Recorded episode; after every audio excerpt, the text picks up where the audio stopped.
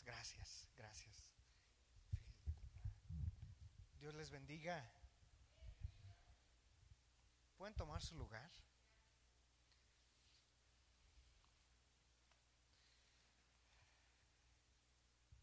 ¿Cuántos están contentos de estar en la casa de Dios? No hay mejor lugar para estar.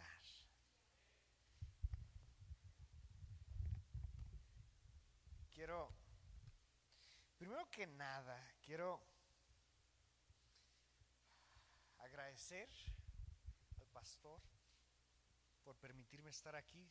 Eh, no, no esperaba estar tan pronto de regreso con ustedes. Es un privilegio estar aquí. Yo ya he estado más de una ocasión, así es que yo ya soy parte de la familia. Y me da mucho gusto ver rostros conocidos. Me da mucho gusto. Y también quiero decir que es un gozo ver cómo Dios usa la vida de Isaí. Ver, ¿sabe? La, el ministerio no es heredado. Dios es quien llama. Pero verlo a Él, la autoridad que tiene a estar aquí enfrente, me da tanto gozo. Y deberían de sentirse privilegiados. Dios está haciendo algo, está haciendo algo a través de su pastor, a través de su familia. Sabe, hace unos, eh, hace dos meses que estaba aquí, este, fui a una iglesia y se refirió a su pastor, al pastor Andabazo, como una de las referencias teológicas de esta ciudad. Y estoy muy de acuerdo. Siéntanse privilegiados de tener un pastor así, porque hay tantas iglesias que sufren de doctrina, lo dijo nuestra hermana, ¿verdad? que tienen comezón de oír. Qué bueno encontrar a alguien que no solo lee la Biblia, sino que la investiga, que, la, estudia, la investiga y la pone en obra. Es un gusto estar aquí con ustedes. Eh, los que no me conocen, yo soy Jafet García, soy misionero.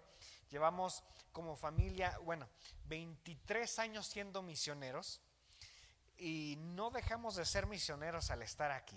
Si bien estuvimos en la India 16 años, estuvimos en Nepal desde el 2015 y nos, nos acaban, como lo conté la vez pasada, nos acaban de sacar del país de Nepal, pero Dios nos está llevando a el país, bueno, regresar a Nepal, pero también estar trabajando en un país que se llama Norcorea. Muy amigable, ¿verdad?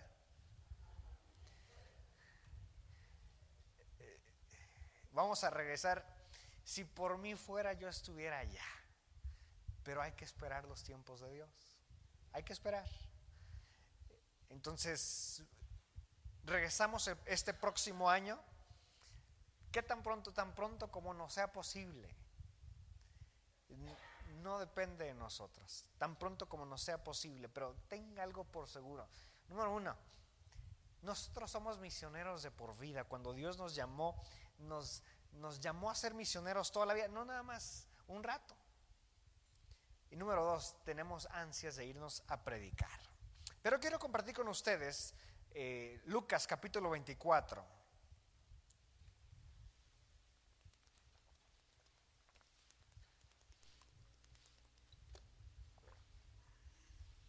Lucas capítulo 24, versículo número 49. Cuando lo tenga puede ponerse de pie.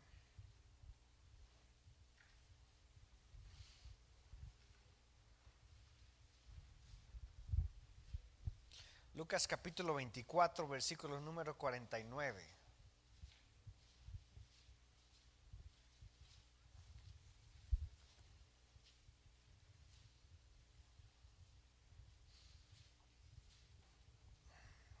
Esperamos solo un instante más.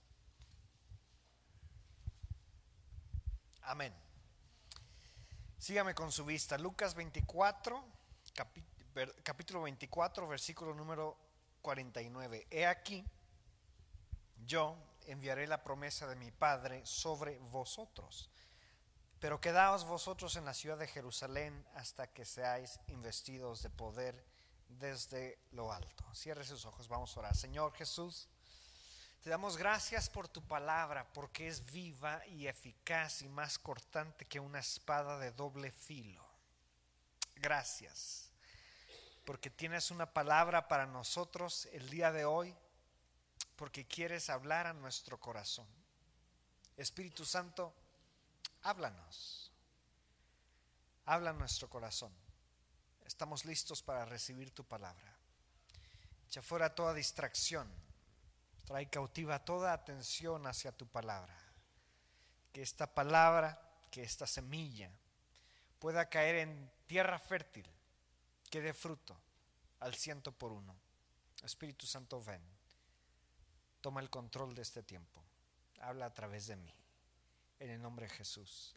Amén. Tome su lugar.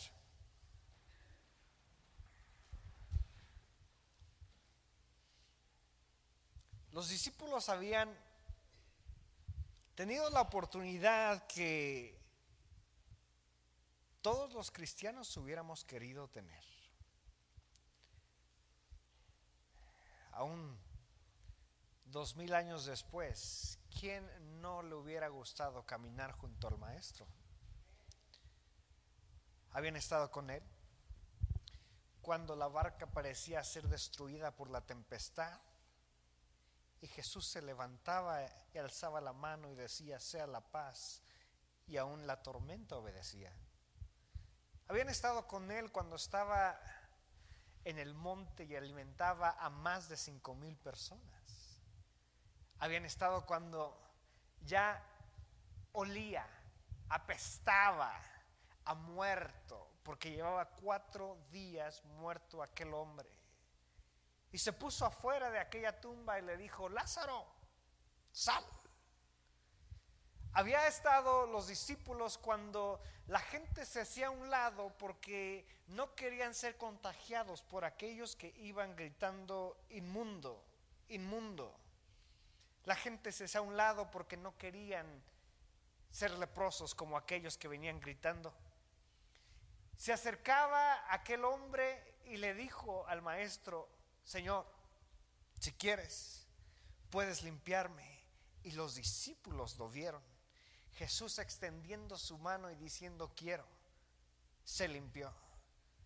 Vieron la majestuosidad del Hijo de Dios, el verbo encarnado, Dios mismo hecho carne, aquel que estaba en el principio ahora entre nosotros, caminó entre ellos, lo vieron, durmieron con él, estuvieron caminando con él cuando extendió la mano y ordenó que la higuera se secara.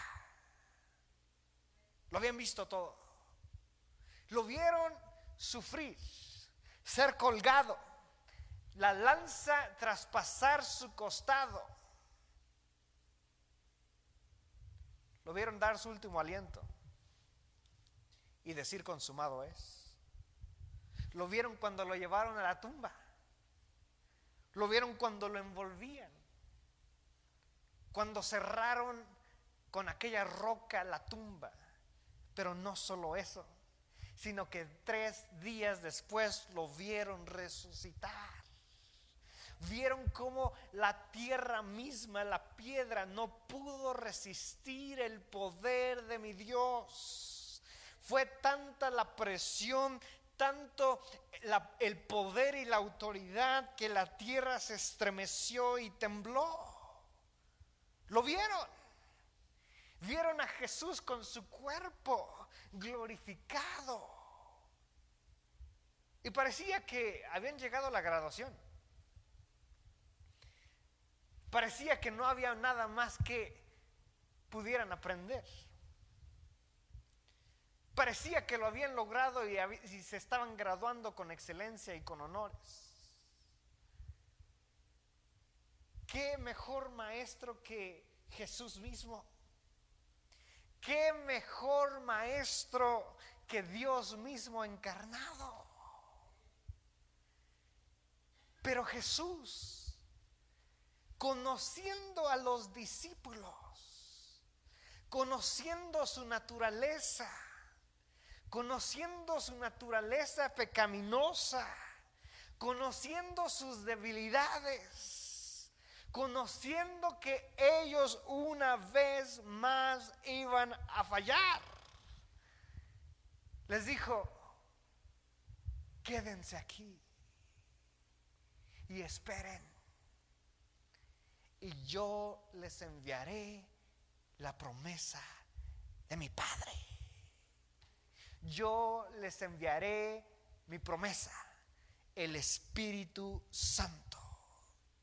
Porque cuando nuestra carne es débil, porque cuando nuestras fuerzas no nos alcanzan, porque cuando no podemos doblegar nuestra carne, dice la palabra de Dios que el Espíritu Santo nos ayuda en nuestras debilidades. Y les dijo, esperen, hasta que reciban la promesa del Padre. Yo quiero rápidamente ver dos perspectivas de cuando analizamos la promesa del Padre. Se puede analizar la, promesa del Padre, el Espíritu Santo, desde diferentes perspectivas, desde la perspectiva de Lucas, desde la perspectiva de Juan, desde la perspectiva del apóstol Pablo. Pero yo quiero ver desde la perspectiva de Pablo. Una, Pablo veía la iglesia y veía en la iglesia una iglesia enferma. Y podemos ver hacia el mundo y podemos ver hacia los aquí mismo en esta ciudad, ver alrededor y entenderíamos, podríamos inclusive ver a nosotros mismos y entenderíamos lo que Pablo dijo. Y es que cuando Pablo se dirige a los Efesios, cuando Pablo llegó a Éfeso, encontró una iglesia enferma. Una iglesia que era pequeña, que era débil una iglesia que era incapaz de impactar a la ciudad para Cristo. Lejos de impactar a la iglesia, perdón, al mundo, eran impactados por lo de afuera. Se dejaban influenciar por lo de afuera. La iglesia estaba oprimida y sofocada por el ambiente y si viéramos lo que estaba sucediendo en aquella ciudad, entenderíamos también mucho de lo que pasa en nuestra ciudad y mucho de lo que estamos pasando en estos tiempos, en este siglo. En Éfeso se adoraba a la diosa Diana. La adoración a, Diana predominaba en la ciudad y era eh, adoración que incluía hechicería, magia, adivinación y perversión, inmoralidad sexual. No hace falta investigar mucho para darnos cuenta que realmente no estamos muy lejos de lo que estaba pasando en aquel entonces, o si no, peor. Pero lo triste de la situación es que la iglesia se dejaba influenciar por lo que estaba sucediendo fuera de ellos.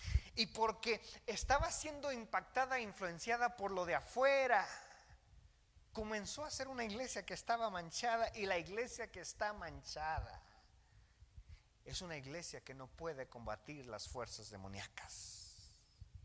Y es que como cristianos, como iglesia, somos llamados a trastornar el mundo. Jesús mismo lo dijo, es que somos como ovejas entre lobos. Pero, pero no, no, no se refiere que somos como ovejas ahí indefensas para que los lobos nos, nos devoren, sino es el reino de al revés donde Dios dice, ustedes siendo ovejas los estoy llamando a devorar a lobos, siendo mansos los estoy llamando a doblegar al mundo, siendo pequeños y quizá desde la perspectiva humana, siendo indefensos, los estoy llamando a ser la iglesia poderosa que trastorna al mundo. Pero cuando somos una iglesia con manchas, difícilmente podemos hacerlo. Difícilmente podemos trastornar al mundo. Difícil, difícilmente podemos trastornar al mundo cuando intentamos parecernos a Él. Y en la actualidad hay muchos cristianos que están en la misma condición que la iglesia de Éfeso. Están oprimidos por su propio ambiente. Y lejos de influenciar a otros a través de su santidad, son influenciados por el mundo. Lejos de que se impactemos a los demás con nuestra santidad porque somos llamados a ser santos, es decir, apartados del mundo. La inmundicia se permea, penetra como la humedad que va avanzando poco a poco a poco, hasta que somos una iglesia débil, porque la iglesia manchada es una iglesia débil. Muchos siguen añorando como los israelitas cuando salieron de la esclavitud en Egipcio que voltearon con Moisés y le dijeron, oh, cómo anhelamos allá los caldos egipcios ¿Cómo anhelamos y añoramos estar allá? Por lo menos teníamos. De la misma manera, hay, hay, tantos, tantos cristianos que dicen, ¿cómo, cómo, ¿cómo extraño estar en aquella vida? ¿Cómo extraño tener la satisfacción que en aquel entonces tenía? ¿Cómo si tan, si tan solo pudiera hacer lo que el mundo hace? Si tan solo pudiera satisfacer los deseos que hay en mí. ¿Cómo anhelo gozarme con lo que el mundo ofrece? Añoramos la esclavitud. Añoramos los caldos egipcios. Queremos ser aceptados por el mundo. Queremos encajar en el mundo, pero nunca podremos encajar en este mundo. Nunca podremos encajar en este mundo porque no somos de este mundo. Somos pasajeros. Somos pasajeros. No es este nuestro mundo, sino que esperamos llegar a la patria celestial. Pero la iglesia parece estar en ese ambiente. Y el enemigo ha hecho tan buen trabajo que parece que todo lo que antes, todo lo que, todo lo que la Biblia dice malo, el diablo ha hecho tan buen trabajo que ahora la sociedad lo llama simple y sencillamente una opción. Lo llama una preferencia, lo llama un estilo de ser. Y eso está manchando a la iglesia. Cuando intentamos estar en ambos lados, cómo mancha la iglesia y cómo debilita a la iglesia. Cuando estamos viviendo en esa vida añorando los caldos de los egipcios, estamos dejando ser devorados. Somos las ovejas débiles devoradas, pero Dios nos manda a ser las ovejas que devoran a los lobos, los mansos que doblegan al mundo, aquellos débiles que trastornan al mundo. Porque es preferible ser escupido por el mundo que tragado por el infierno. El problema es que cuando somos carnales, cuando somos débiles, no hay poder para combatir la maldad. Y muchos están batallando porque intentan luchar con su propia carne luchar con sus propias fuerzas. Y eso no funciona. Porque la batalla no es contra carne y sangre, es contra potestades. No ganará luchando con la carne aquello que tiene que ganar luchando con el espíritu. No puede. No se puede. Por eso es que en Romanos capítulo 7, versículo 24 dice, miserable de mí. Pablo diciendo, ¿quién me librará de este cuerpo de muerte? ¿Quién me librará? Pero encontramos la respuesta. Porque Pablo ve a Éfeso, ve a una iglesia enferma, ve a cristianos decadentes, ve a una iglesia manchada, ve a una iglesia pobre, pero les dice, yo sé cuál es la respuesta.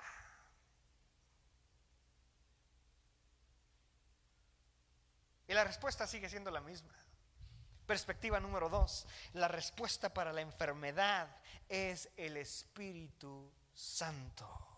Dice Romanos capítulo 8, versículo 26, el Espíritu Santo nos ayuda en nuestra debilidad.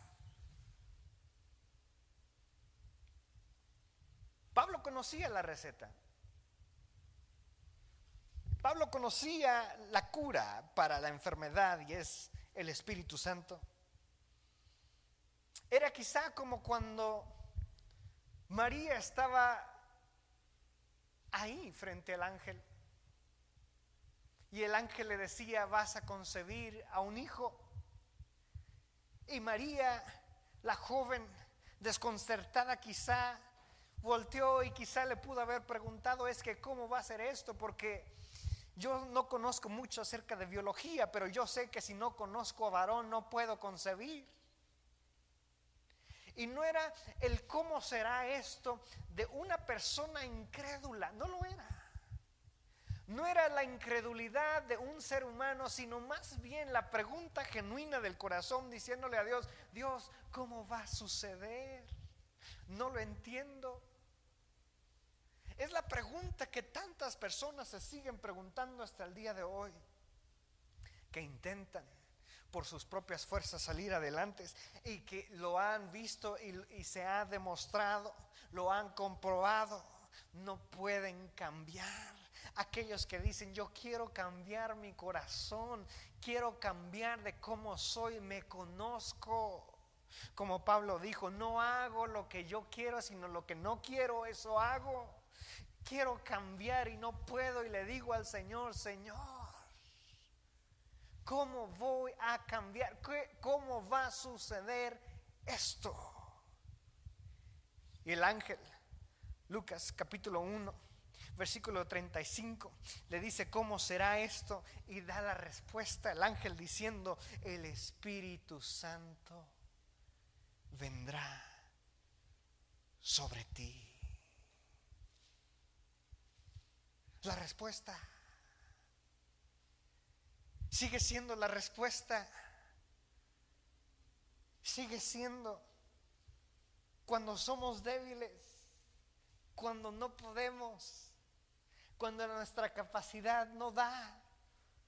Sigue siendo la misma respuesta. El Espíritu Santo vendrá sobre ti la iglesia en Éfeso necesitaba dos tratamientos. Y número uno era el conocimiento. ¿Cómo necesitamos crecer en el conocimiento de la palabra de Dios? Y yo no hablo acerca de leer, que, que por cierto, si preguntamos acerca de leer, la palabra de Dios, el porcentaje de los que leen la palabra de Dios es bajo. Pero no hablo de solo leer la palabra de Dios. Sino que la palabra de Dios hay que estudiarla. Y no hablo solo de estudiar la palabra de Dios, sino que hay que, hay que investigarla. Pero no solamente es investigarla, sino que hay que vivirla. Estamos en el tiempo donde no es suficiente solo leer la palabra de Dios. No es suficiente. Tenemos que ir más allá. Tenemos que profundizar. tenemos que eh, verdaderamente meternos en la palabra de Dios, ser, volver a ser aquellos conocidos como el pueblo de la Biblia.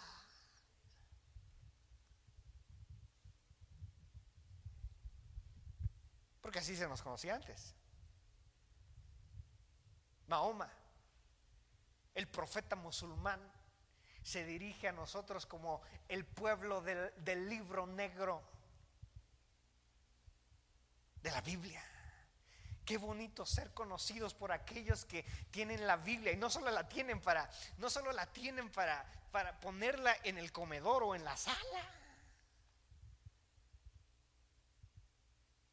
Como aquel pastor que fue a comer con una familia y vio la Biblia familiar en la sala y dijo, qué bonito está.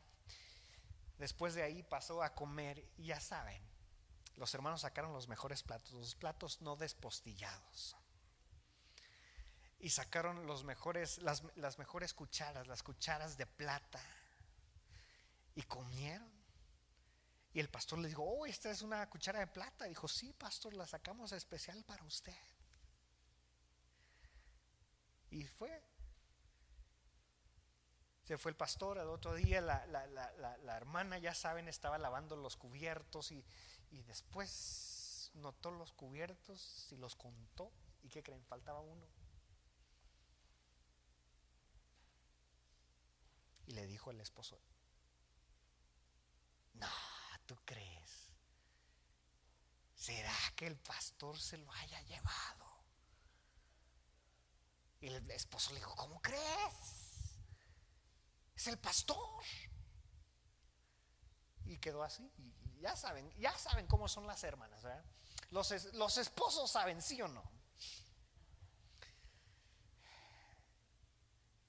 Llegaron a la iglesia y, se aguantaron el primer domingo y se aguantaron el segundo domingo.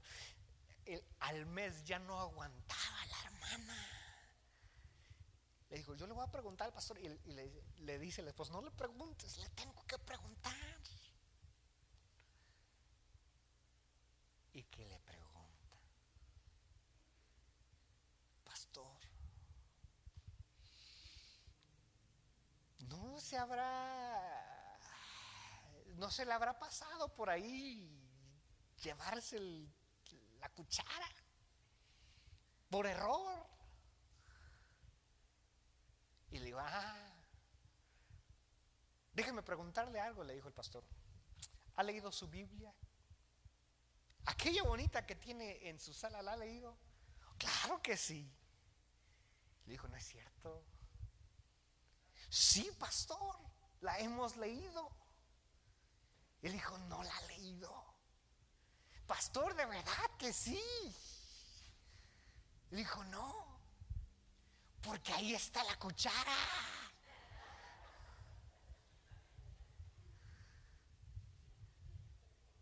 Y le dijo a esposa, ya ves, te dije que no le preguntaras.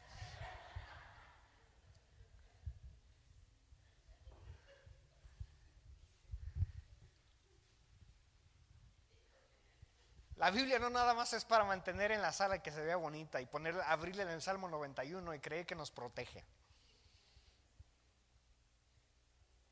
Es para leerla y no solo para leerla, para investigarla, para profundizar en ella.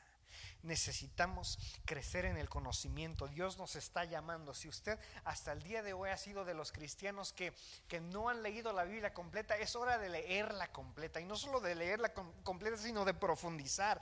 Es tiempo de subir de nivel en nuestro conocimiento de la palabra de Dios profundizar en el conocimiento del Espíritu Santo. Necesitamos conocer quién es. Eso le decía Pablo a los Efesios.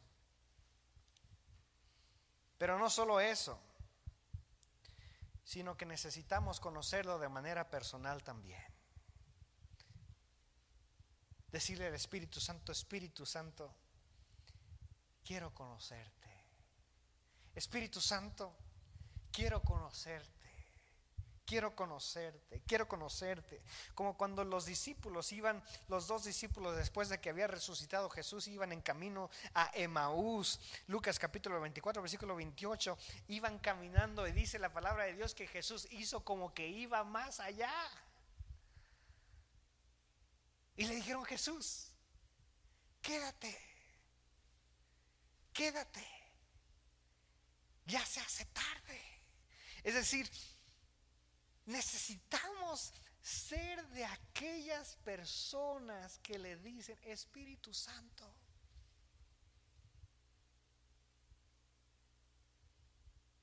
no quiero una visitación tuya, quiero que te quedes quiero que te quedes. Como cuando al profeta Elías le hicieron una habitación para que no solo, no, no, no, no solo para que pasara, sino para que se quedara. Habla de una relación personal con el Espíritu Santo. No solo nuestro conocimiento, no solo el conocimiento, sino decirle al Espíritu Santo, Espíritu Santo, yo quiero, yo lo quiero, deseo, deseo, deseo conocerte. Sabe, hermano, tiene que haber alguien, tiene que haberlo, tiene que haber alguien, tiene que haber alguien que le diga al Señor, Señor, Espíritu de Jesús, yo quiero yo quiero conocerte.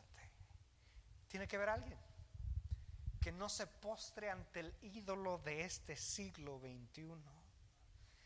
Que cuando la música suene y que todo mundo se postre, tiene que haber un remanente que le diga, Señor, yo no, yo no, no me postraré ante el ídolo de este siglo. Señor, yo yo no lo haré.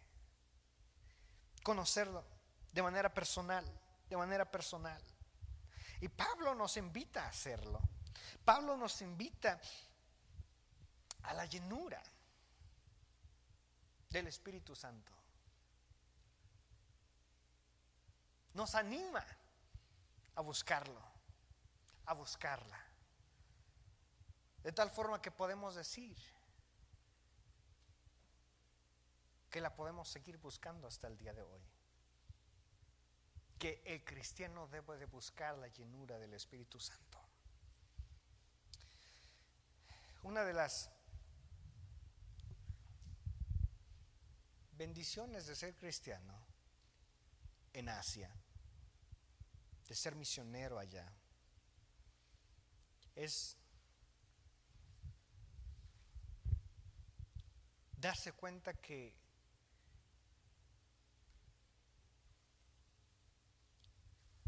Cuando nuestras fuerzas no dan más, el Espíritu Santo sigue obrando. Obrando. No es teoría, ni hipótesis, ni conjeturas. Es nuestra realidad. Lo vivimos vemos el mover de Dios obrando a través de su Espíritu Santo. Y lo hermoso es que el Espíritu Santo se sigue moviendo en nuestras debilidades. Es la cura. Ante la enfermedad de este siglo, el Espíritu Santo es la cura. Ante nuestra debilidad, el Espíritu Santo nos fortalece. Lo hace. Por lo tanto, yo quiero invitarle a que haga una reflexión. Que ahí donde está se ponga de pie.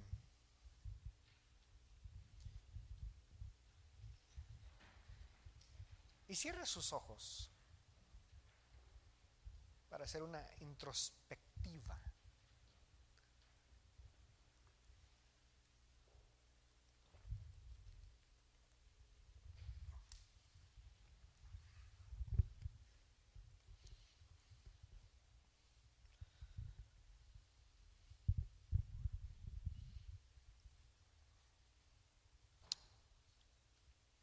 Que sea honesto con usted mismo.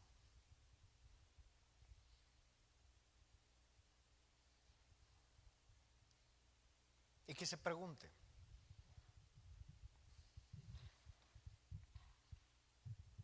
¿estaré yo como la iglesia de Éfeso? Tengo áreas en mi vida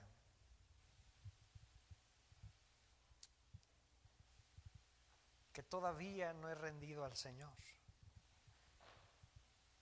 Tendré áreas en mi vida con las que todavía batallo. Tendré hábitos impuros. Que para ser sincero podrían llamarse esclavitudes y pecado.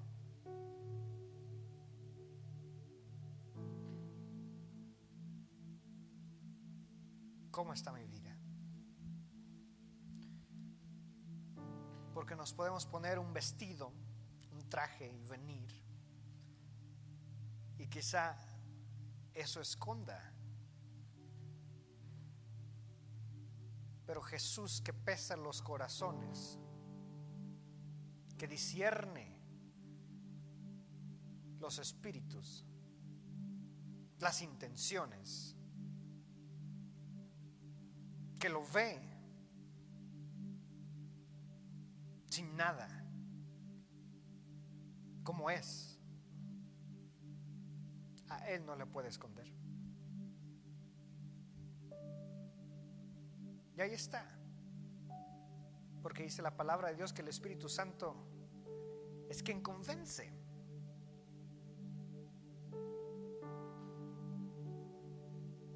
De tal forma que yo le quiero invitar a que sea honesto con usted mismo.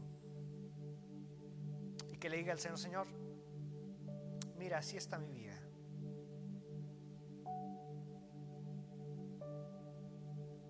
Esta es mi realidad.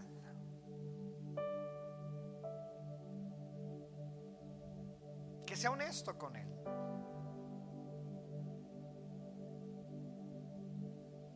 Dice 1 Juan capítulo 1 versículo 7 versículo 9, que si confesamos nuestros pecados, Él es fiel y justo para perdonar. Y dos versículos antes lo dice, que la sangre de Jesucristo nos limpia de todo pecado.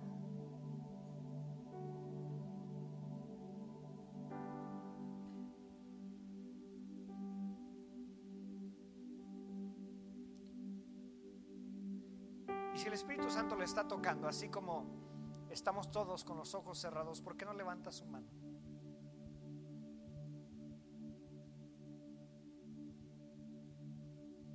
Levántela. Nadie lo está viendo.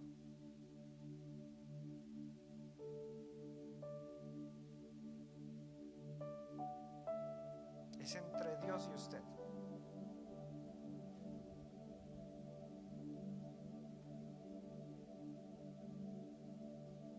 Dígale,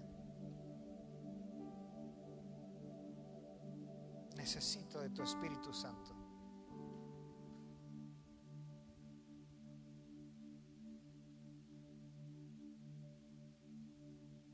Necesito del ayudador.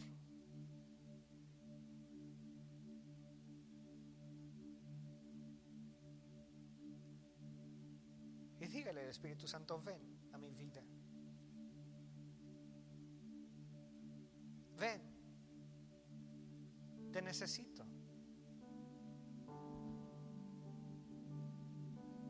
Ven. Y use la escritura y diga, tu palabra dice que tú me ayudarás en mis debilidades, ayúdame. Dice tu palabra que donde estás tú, espíritu, Ahí hay libertad. Y si usted necesita libertad, vamos, dígaselo. Hazme libre. Rompe ataduras. Rompe hábitos.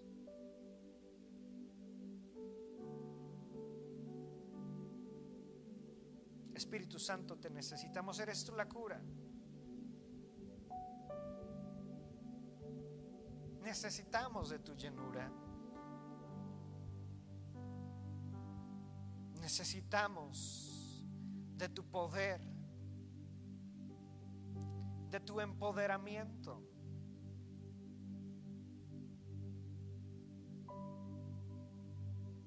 Necesito de ti.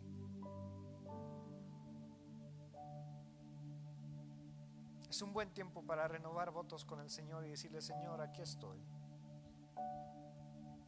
Sin importar quién sea, sin importar cuántos años lleva en la iglesia. Es un buen tiempo para decirle, Señor, aquí estoy. Yo renuevo mis votos contigo. Mis votos de vivir en santidad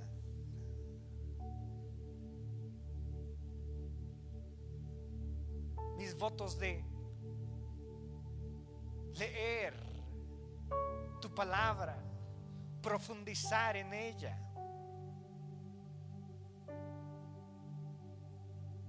De buscarte.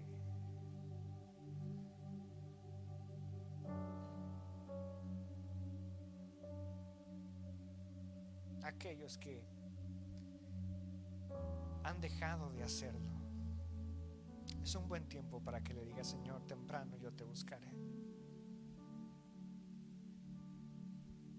Pero todo esto por mis fuerzas es imposible. Por eso es que pido de tu Espíritu Santo. Por eso es que pido que me fortalezcas, Espíritu Santo. Por eso es que pido que me ayudes, Espíritu Santo. Tú eres la promesa del Padre. Tú eres el regalo de Dios.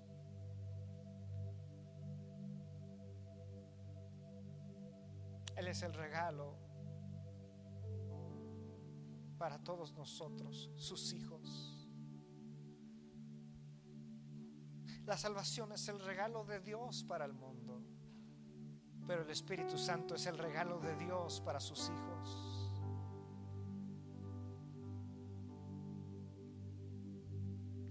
Espíritu Santo, te necesito.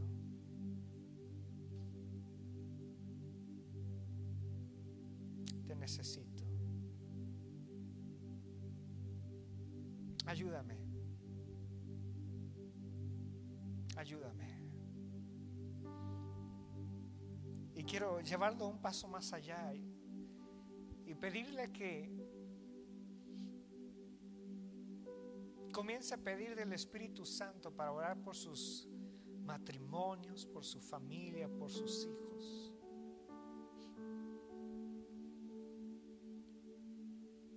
Porque usted aquí representa una familia. Y el enemigo hace todo para destruirla aquellos padres que ven a sus hijos y los ven cada vez más lejos de Dios. Vamos. Clame al Espíritu Santo, diga al Espíritu Santo, aquí están mis hijos. Ayúdalos.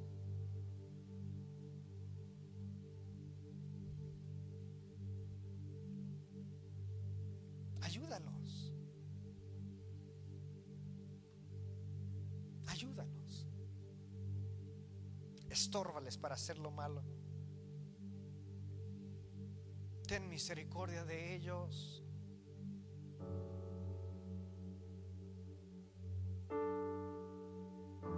Ten misericordia de ellos.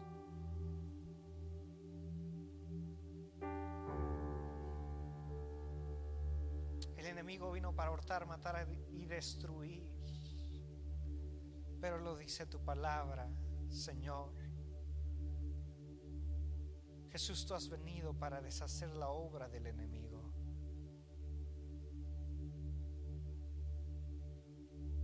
Espíritu Santo, hace eso una realidad en mis hijos. Vamos, dígaselo. Con sus propias palabras, tomando los nombres de sus hijos. Espíritu Santo, alcánzalos, ayúdalos.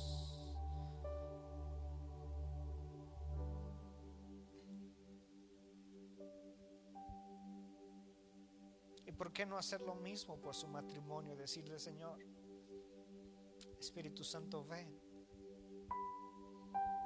en esta sociedad que está en crisis familiar, donde el matrimonio cada vez es más escaso, donde la institución del matrimonio como lo estableciste cada vez es más deplorable. Ayúdanos, Espíritu Santo, a ser un referente de ti.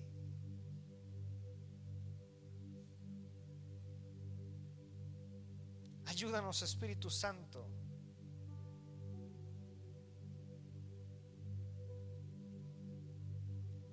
Ayúdanos.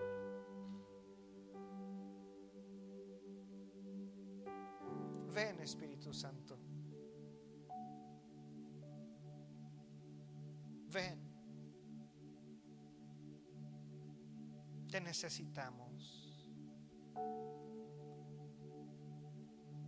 Llena nuestros corazones. Llena nuestras mentes.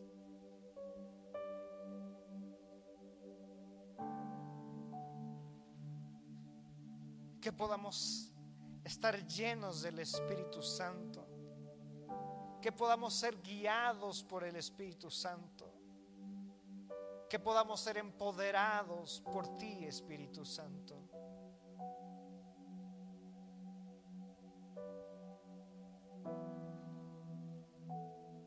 Te necesitamos.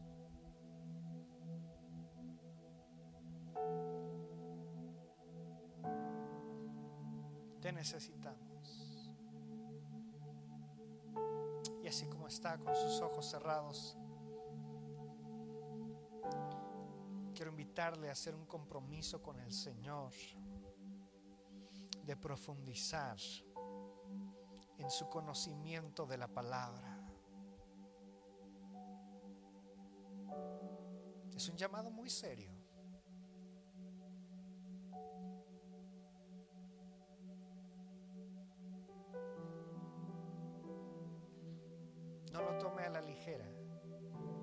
Responda por responder. Piénselo.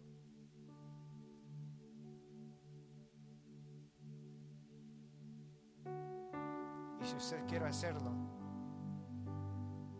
levante su mano y dígale, Señor, yo hago un compromiso contigo.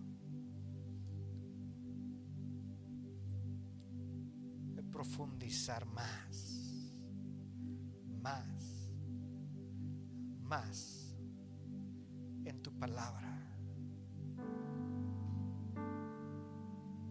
Más en tu palabra.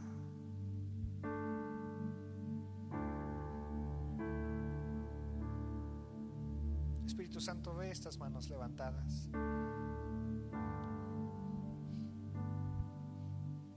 Ve estos corazones respondiendo y ayúdales que esto sea una decisión real.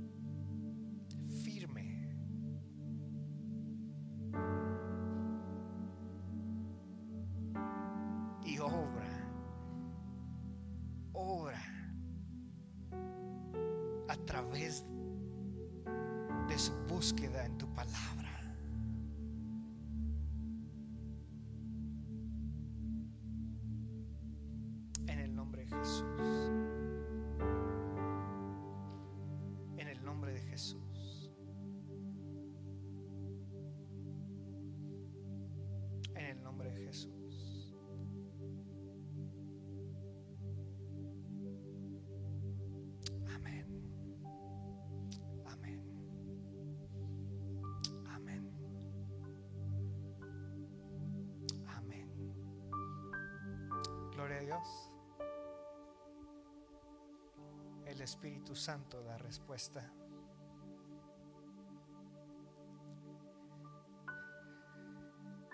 Es un gusto estar con ustedes. Gracias, pastor. Me siento humilde ante la oportunidad de predicar aquí en su púlpito. Lo digo otra vez, fui con un pastor, ahí luego le cuento quién.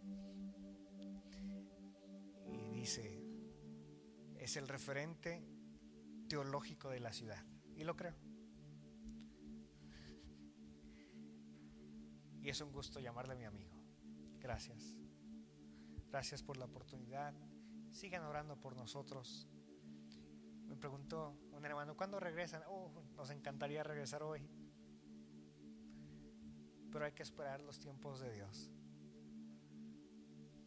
Regresamos, ustedes lo saben,